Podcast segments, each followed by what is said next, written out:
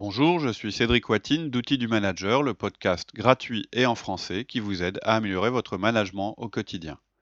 Loin de la théorie et des solutions compliquées, nous vous proposons plusieurs fois par mois de véritables outils pratiques et performants que vous pourrez mettre en œuvre immédiatement.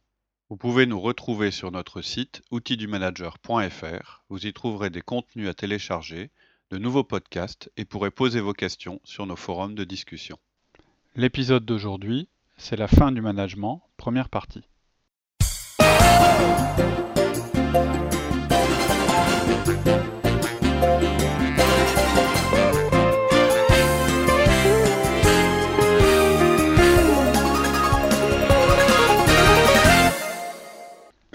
Bonjour Alexia. Bonjour Cédric. Alors aujourd'hui un podcast spécial. Euh, ça s'appelle C'est la fin du management. Ok, dans les outils du management. Dans les outils du manager, c'est la fin du management. Alors, euh, en fait, euh, c'est un petit peu pour euh, s'interroger. Il y, a- il y a un bouquin qui est sorti euh, comme Ouais. ça qui s'appelle La fin du management. Et donc, l'idée, c'est qu'est-ce qu'il faut penser des nouvelles tendances qui nous prédisent la fin du management est proche. Et surtout, qu'est-ce que ça fi- signifie pour nous, managers, et aussi qu'est-ce que ça signifie pour nous, entrepreneurs. Donc, je vous propose quatre parties. La première, c'est c'est la fin du management tel que nous le connaissons. La deuxième, c'est et c'est le début d'une autre forme de management. La troisième, c'est on a besoin de davantage de management. Et la quatrième, c'est conseil pour le manager et pour le dirigeant. Intéressant. Alors, Cédric, pourquoi nous parle-t-on de la fin du management? Alors, je pense qu'il y a plusieurs raisons euh, qui seraient censées annoncer la fin du management.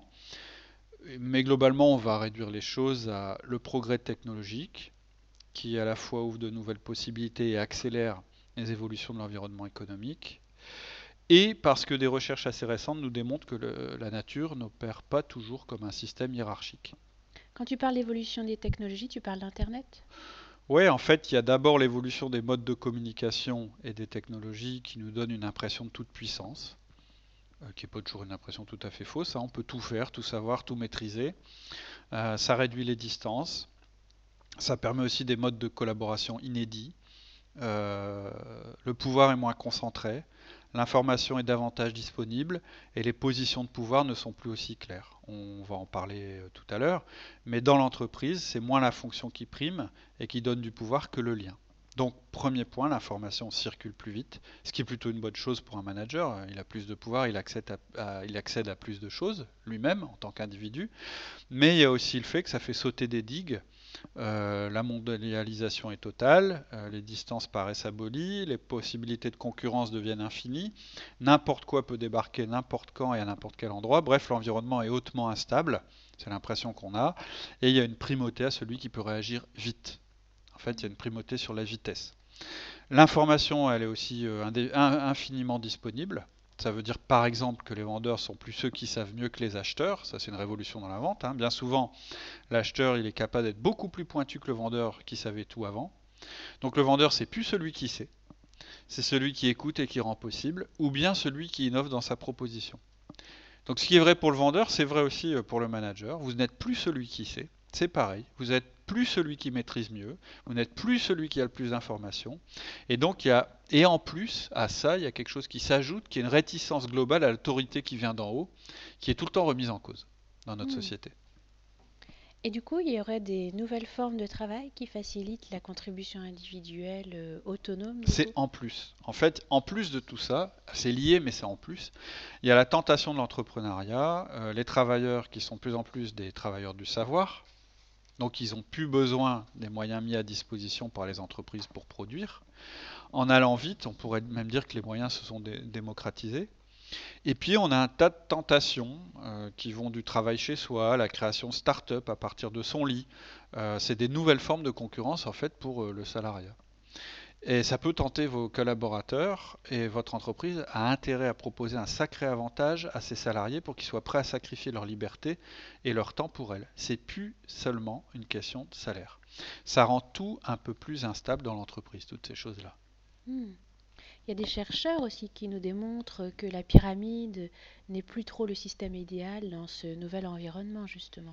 Ouais, en fait, classiquement, euh, c'est un, peu le deuxième point. euh, c'est qu'on se rend compte qu'en fait, la pyramide, c'est un système qui a été mis en place par les humains et qui n'est pas forcément euh, le plus efficace ou le plus adapté.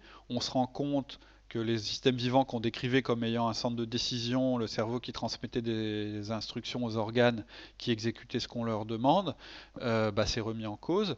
On s'est aperçu que c'est pas exactement comme ça que ça se passe, qu'il y a d'autres centres de décision qui sont à l'œuvre dans le corps, c'est un exemple. Hein. Mais, euh, et même dans les structures qui ont existé, on se rend compte qu'en fait, euh, il y a eu d'autres organisations qui ont existé qui n'étaient pas aussi hiérarchiques. D'accord. D'où euh, un foisonnement de nouvelles propositions d'organisation actuellement. On en a déjà parlé, hein, c'est l'entreprise libérée, euh, le management agile, euh, l'holacratie, en fait des modèles qui permettraient de s'adapter plus vite à ce qui se passe et qui rendraient en même temps les salariés plus heureux. Donc quand on regarde tout ça, ça donne envie de tout casser et de tout recommencer. Mmh. Mais euh, du coup, outil du manager, c'est fini aussi alors Bah, je crois pas. Ouf C'est le point. C'est que je pense qu'il y a un vrai sujet, un vrai sujet de fond. Mais euh, maintenant, je vais, je vais vous dire ce que j'en pense par rapport au management, puisque c'est notre angle. Hmm. C'est ta deuxième partie. Euh, c'est le début d'une autre forme de management. Voilà. En fait, la première chose à dire, c'est que le changement, c'est toujours demain. Euh, donc dans ce genre de phénomène, c'est bien d'être conscient des transformations à venir et puis de les anticiper, mais vouloir aller trop vite, ça peut vous tuer. Je vous conseillerais certainement pas d'aller trop vite, parce que je ne suis pas du tout convaincu que l'avantage concurrentiel à passer sur une forme extrême de libération d'entreprise soit réel aujourd'hui, dans l'état actuel des choses, bien au contraire. En fait, notre environnement, en clair, il n'est pas du tout libéré, c'est-à-dire que l'écosystème n'est pas prêt pour une forme extrême de libération d'entreprise déjà votre entreprise à vous, si vous êtes manager dans une entreprise, vous n'allez pas libérer, essayer de vous libérer et de libérer votre équipe si l'entreprise elle-même ne l'est pas. Mm. Mais c'est valable aussi pour l'entreprise. Les lois aujourd'hui ne sont pas adaptées, vos partenaires euh, ne le sont pas, les banques, les fournisseurs, ils n'y sont pas non plus. Donc c'est une première chose et j'y reviendrai plus tard parce que ça concerne surtout l'entrepreneur. Mais pour l'instant, ce qu'il faut retenir, c'est que le système pyramidal, ça reste le système majoritaire dans notre monde. Mm. Ensuite, si on ne fait pas attention, on risque de jeter euh, assez vite le bébé avec l'eau du bain. La hiérarchie a certainement du plomb dans l'aile, ça c'est indéniable. La forme pyramidale finira peut-être par être obsolète, mais c'est quoi le rapport avec le management? La hiérarchie et le management, c'est pas la même chose. La vision traditionnelle de l'entreprise, sous la forme du command and control pur, c'est-à-dire où le manager était une espèce de contrôleur uniquement chargé de faire exécuter euh, les instructions données euh, par la hiérarchie, en fait une espèce de super contremaître. Euh, bah, cette notion de management euh, qui, se qui, se limitait à cette, chaîne de commande, elle est certainement morte, effectivement. À terme, elle est morte. Oui, elle est héritée euh, de la révolution industrielle, voilà. travail à la chaîne, etc. On voit bien les limites. Mais mm. mm. Mais c'est pas si simple. D'abord, la, la, pyramide tend certainement vers l'obsolescence. C'est ce que nous disent pas mal de chercheurs. Dans un environnement toujours plus changeant, complexe, elle parvient plus à gérer en fait les nouveaux niveaux de complexité, la rapidité. Mais en fait, ce qu'il faut quand même prendre en considération, c'est que la pyramide, elle a quand même évolué en mettant en place des nouveaux modes de fonctionnement. C'est-à-dire que, je vous donne des exemples. Par exemple, l'organisation matricielle. Alors, chez Outil Manager, on n'est pas du tout convaincu de, ce mode de fonctionnement, mais c'est quand même quelque chose qui a été mis en place pour raccourcir le processus de décision. En fait, on a superposé sur l'organigramme existant la notion de projet qui est transversale, pour contrebalancer en fait l'effet silo qu'on a dans l'entreprise. Mais pas seulement. Il y a d'autres formes de relations qui se sont naturellement mises en place dans l'entreprise pyramidale. Au-delà de la hiérarchie, il y a un autre réseau, des personnes qui communiquent entre elles, comme des espèces de pompiers en fait qui viendraient compenser les manques de la pyramide. Des systèmes non tracés par les ressources humaines, des systèmes transversaux, des processus collaboratifs. En fait, ces gens, ils sauvent l'entreprise parce que bah, ils font ce que la pyramide n'est pas capable de, de faire, mais en même temps, ils remettent en cause aussi les systèmes traditionnels. Donc, ils peuvent aussi détruire l'entreprise. Mais ils existent. Ce que je veux dire, c'est qu'ils sont déjà présents dans votre entreprise. Ils ne sont pas tracés forcément, ils ne sont pas reconnus, mais ils existent. Vous avez des relations avec des gens qui ne sont pas dans votre service, vous avez des relations qui ne sont pas hiérarchiques et qui fonctionnent très bien. Ce que je veux dire en fait, c'est que la pyramide, elle a déjà commencé à s'adapter, à mettre en place un réseau. Et euh, je dirais que ça, ça remet clairement en cause la manière de manager. Un manager qui prendrait pas en compte ces nouvelles formes de collaboration et resterait planté sur son dogme, le dogme c'est je suis le manager parce que l'entreprise a proclamé que je l'étais et c'est tout, ce manager-là, il est condamné à terme, c'est sûr. Ce que les nouvelles formes d'organisation et les évolutions de l'environnement nous font ressentir avec plus de force, c'est qu'en fait, désormais, le manager doit s'appuyer sur la troisième forme d'autorité dans l'entreprise, qui est le pouvoir d'influence. Et il peut de moins en moins compter sur les deux autres.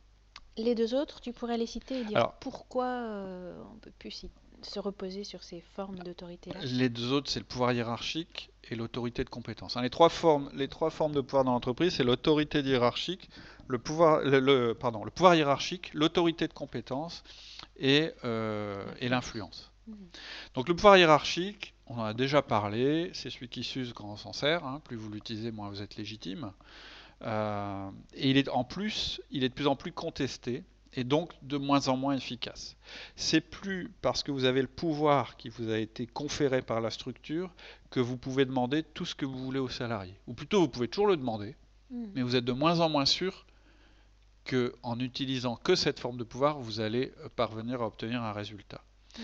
Et en plus, vous êtes menacé par d'autres agents, dont je parlais tout à l'heure, non officiels, mais dont le réseau est certainement plus puissant que le vôtre.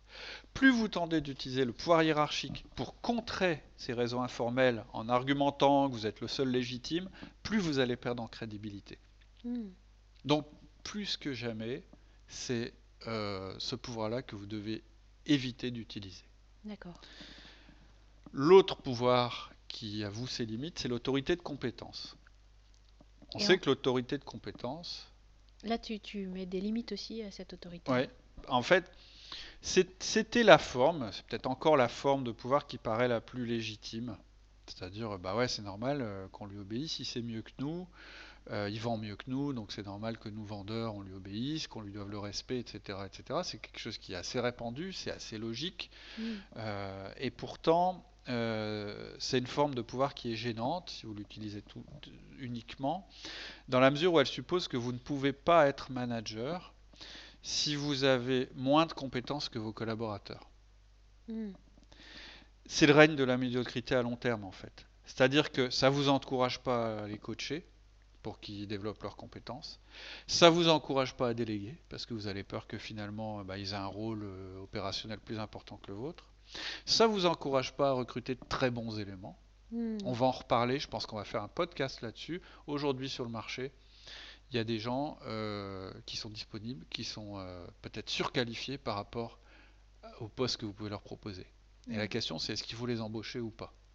On y répondra dans un podcast. Mais ce que je peux vous dire, c'est que si vous basez votre autorité uniquement sur la compétence, c'est-à-dire sur le fait que vous en sachiez plus techniquement que les autres, vous allez sûrement pas recruter ces gens-là et c'est une erreur. Oui, ça va nous limiter en fait. En fait, ça va limiter, c'est vous qui allez devenir le limitant de votre équipe, c'est pas ce que veut votre entreprise. Votre mm. entreprise, elle veut que votre équipe croisse et pas que vous et qu'elle croisse plus vite que vous, vous ne pouvez croire, croître. Et en plus, euh, le phénomène, il est accentué par le fait que les compétences, elles évoluent à toute vitesse aujourd'hui. Et que l'information, pour se former, elle est disponible en quantité. On sait que de plus en plus, il y a des gens euh, reconnus euh, qui ont des diplômes, etc., qui sont euh, contestés par d'autres personnes qui, se sont formées par elles-mêmes sur le web, etc. etc. Mm. Donc si vous voulez manager grâce à votre supériorité technique, vous allez très vite être enseveli par ces gens-là. Mm. Donc il vous reste que la troisième forme de pouvoir, c'est le pouvoir d'influence. Et c'est ce qui prend le pas sur les autres. La primeur est donnée au lien plutôt qu'au nœud. C'est ce que je disais, un nœud, hein, c'est quelque chose qui concentre du pouvoir, de l'information, qui bloque, etc. Un lien, c'est pas ça, c'est quelque chose qui diffuse, qui coordonne, qui met en relation. C'est ça que vous devez être en plus ou euh, davantage parce que vous êtes un. Parce que vous êtes un manager. Vous avez de la valeur parce que vous avez des contacts, parce que vous avez une capacité à faire faire, à obtenir des résultats grâce à la collaboration que vous obtenez dans vos équipes. Et pour obtenir de la collaboration dans vos équipes, vous devez développer les liens. Hmm.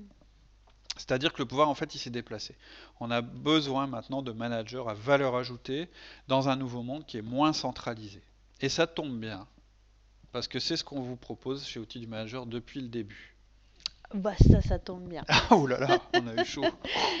Et donc pour toi, euh, finalement, il y a besoin de davantage de management et non Ouais. pas de plus de management. Bah oui. C'est tout pour aujourd'hui. En attendant le prochain épisode, je vous propose de nous retrouver sur notre site outildumanager.fr.